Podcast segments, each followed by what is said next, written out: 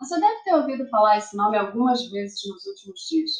Esse é o título do filme dirigido por Wagner Moura que acaba de ser lançado no Festival de Berlim. A obra é baseada na vida do baiano Carlos Marighella. Mas quem exatamente é esse sujeito e por que ele desperta tanto amor e ódio?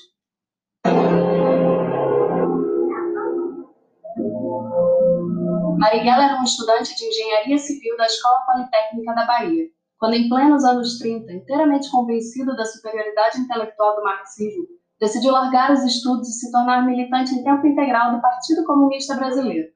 Nele, combateu a ditadura de Getúlio Vargas. Foi preso por subversão e torturado, solto pelo regime e eleito deputado federal constituinte, quando acabou caçado. Nos anos seguintes, ainda ativista, Marighella passou uma temporada na China de Mao Tse-tung, onde conheceu de perto a Revolução Cultural, antes de embarcar para Cuba, no coração do Castrilho, onde aprendeu tudo o que precisava sobre a luta armada. É inteiramente influenciado pelos acontecimentos políticos nesses dois países que Marighella decide voltar ao Brasil em plena ditadura militar e fundar o grupo Ação Libertadora Nacional, responsável, entre outras coisas, pelo sequestro do embaixador americano Charles Everett, em 1969. É nesse mesmo ano, aliás, celebrado como principal comandante da Guerra Revolucionária na América do Sul, considerado pela CIA o sucessor de Che Guevara, que Marighella lança sua obra mais conhecida, o Mini Manual do Guerrilheiro Urbano, antes de morrer em 4 de novembro, vítima de quatro tiros em uma emboscada policial na Alameda Casa Branca, na cidade de São Paulo. Nos anos 70, o mini manual do guerrilheiro urbano se tornou um cânone da luta contra um regime de exceção de direita em defesa da instauração de um regime de exceção de esquerda. Nele, Marighella defendeu táticas de guerrilha como o assassinato de pessoas, o preparo de bombas molotov, granadas, minas e artefatos de destruição caseiros, a falsificação de documentos, o sequestro de residentes ou turistas norte-americanos, além de assaltos, greves e ocupações e técnicas de sabotagem contra a economia do país, a produção agrícola e industrial e os sistemas de comunicação e transporte. O plano era complexo. Sequestrar o Estado brasileiro assassinando chefes e assistentes das Forças Armadas e da Polícia e expropriar os recursos do governo e daqueles que pertencem aos grandes capitalistas latifundiários e imperialistas. E para conquistá-lo, Marighella não teve o menor receio de defender explicitamente o terrorismo. No mini manual, ele afirmou que o ato do terrorismo, fora a facilidade aparente na qual se pode realizar, não é diferente dos outros atos da guerrilha urbana e ações na qual o triunfo depende do plano e da determinação da organização revolucionária. É uma ação que a guerrilha urbana deve executar com muita calma, decisão e sangue frio. Ainda que o terrorismo geralmente envolva uma explosão, há casos no qual pode ser realizada execução ou incêndio sistemático de instalações, propriedades e depósitos norte-americanos, fazendas, etc é essencial assinalar a importância dos incêndios e da construção de bombas incendiárias como bombas de gasolina na técnica de terrorismo revolucionário.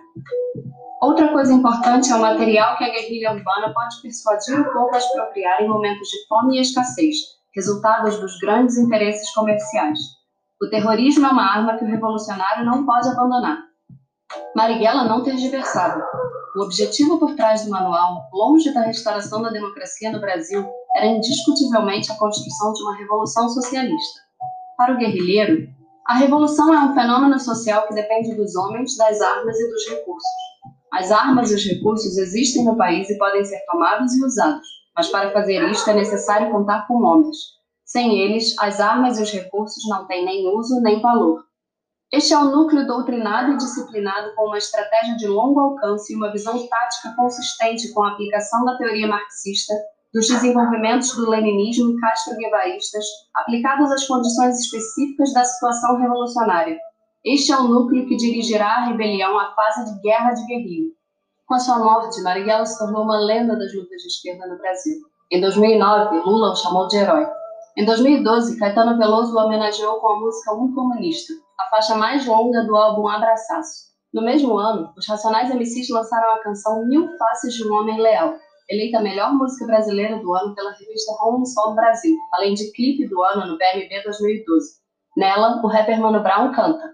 Revolucionário é fazer a revolução. Cada patriota deve saber manejar sua arma de fogo. Carlos Marighella, aumentar sua resistência física. Carlos Marighella, o principal meio para destruir seus inimigos é aprender a atirar. Carlos Marighella. Carlos Marighella. Marighella foi desses personagens típicos do subdesenvolvimento latino-americano, e sua história é amplamente romantizada como a de um herói mulato genuinamente nacional, um produto do humanismo comprometido com a demolição dos estados totalitários, defensor dos fracos e oprimidos, quando tudo o que pôde oferecer ao mundo foi a apologia ao terrorismo, a defesa de ideias econômicas inegavelmente catastróficas, a atuação junto a alguns dos maiores genocidas do século XX e uma tentativa fracassada de constituir uma ditadura de esquerda no Brasil, apelando para assassinatos, sequestros e assaltos à mão armada. E nada disso é uma opinião, matéria de ranço ideológico.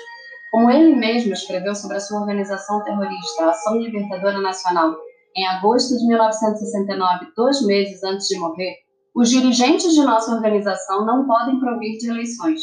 Os dirigentes surgem da ação e da confiança que despertam pela sua participação pessoal nas ações. Todos nós somos guerrilheiros, terroristas e assaltantes, e não homens que dependem de votos de outros revolucionários ou de quem quer que seja para se desempenharem do dever de fazer a revolução. Ao fim, o mito do bandido romântico não é nada mais do que isso um mito. Marighella foi um homem de seu tempo, influenciado por uma literatura ruim, capaz de se indignar com coisas erradas defendendo práticas e ideias ainda piores. Todo seu descontentamento com as iniquidades e injustiças do mundo gerou apenas um personagem impiedosamente violento e contraditório, capaz de causar dor e sofrimento a pessoas inocentes, como a família Charles Elbrick. O mito em torno de seu nome só sobrevive graças a uma profunda ignorância, típica da nossa má formação intelectual, que ainda confunde indignação estéril contra a pobreza com defesa de grandes ideias, luta contra a ditadura com conservação da democracia, indignação ante as imoralidades do Estado com fibra política moral. A lenda, no entanto, não sobrevive ao menor escrutínio dos fatos. Aos olhos da história, que não se deixa contaminar com as propagandas ideológicas, longe das obras de ficção compromissadas com a manutenção do que há de mais atrasado no nosso pensamento contraditoriamente progressista, o ícone é apenas mais uma marca fashion daqueles que lutam em nome das ideias inférteis. Este é exatamente Carlos Marighella.